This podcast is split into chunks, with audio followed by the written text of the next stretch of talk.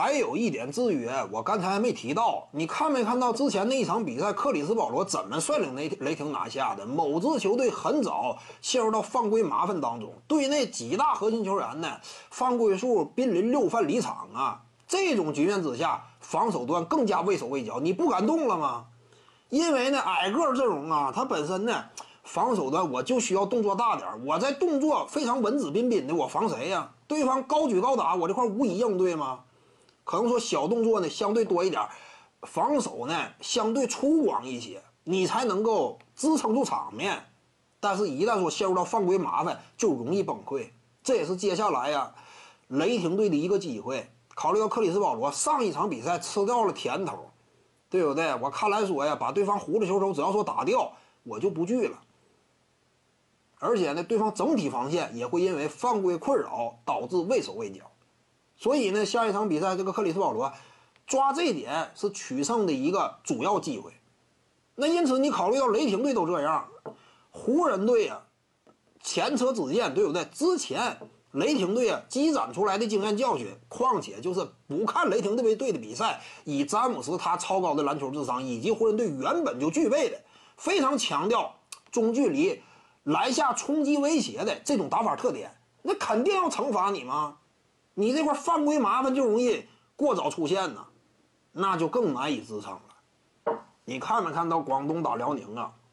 辽宁就是个太矮，对方只要稍微一跑起来，哪怕是任骏飞之类，说白了，任骏飞呀，你不能说把他高估到多什么样程度，就说往篮下进无人能挡，没有那种那么夸张。只不过什么，就是广东队一杆锋线呐。他面对辽宁情况之下，只要说稍微跑起来点速度，你俩小后卫你拦不住他，因为什么？我这块儿只要有经验啊，三分线我往里迈进一步，我就可以大步可以上上篮了，把球死死夹在腰间呢，你掏不出去吗？你说你封盖呀，小个你靠什么封盖呢？大步往里一迈你就得犯规，你看没看到？经常二加一，辽宁队打的就这么被动。后来什么情况了？辽宁队深陷犯规困扰，包括韩文韩德君在内也有犯规麻烦。内线处着一个绝对高度，G 三那一场辽宁被队被打的多惨，单节比赛辽宁队砍下三十九分，结果被对手攻进了四十一分啊，反倒输了两分。那一节比赛呢？为什么？你深陷犯规困扰不敢动了吗？韩德君根本不敢伸手了吗？这就是麻烦所在。有一个韩德君尚且都不行，全员小个阵容啊，对方锋线球员一冲击，你拿什么拦呢？湖人队真说遇到某支球队啊，他肯定，你看他打法风格肯定强调一点什么，后场一摘到前篮板，我立刻第一时间往前前场输送，我不这个慢慢悠悠的往前运，不是这个套路。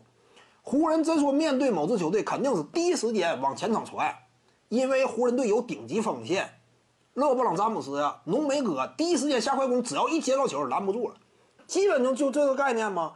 包括浓眉在内，他不是说不能啊，我半场。转换阵地的情况之下，我运球往里杀，不是不能干。浓眉是能干这活的，浓眉是有面框突破的吗？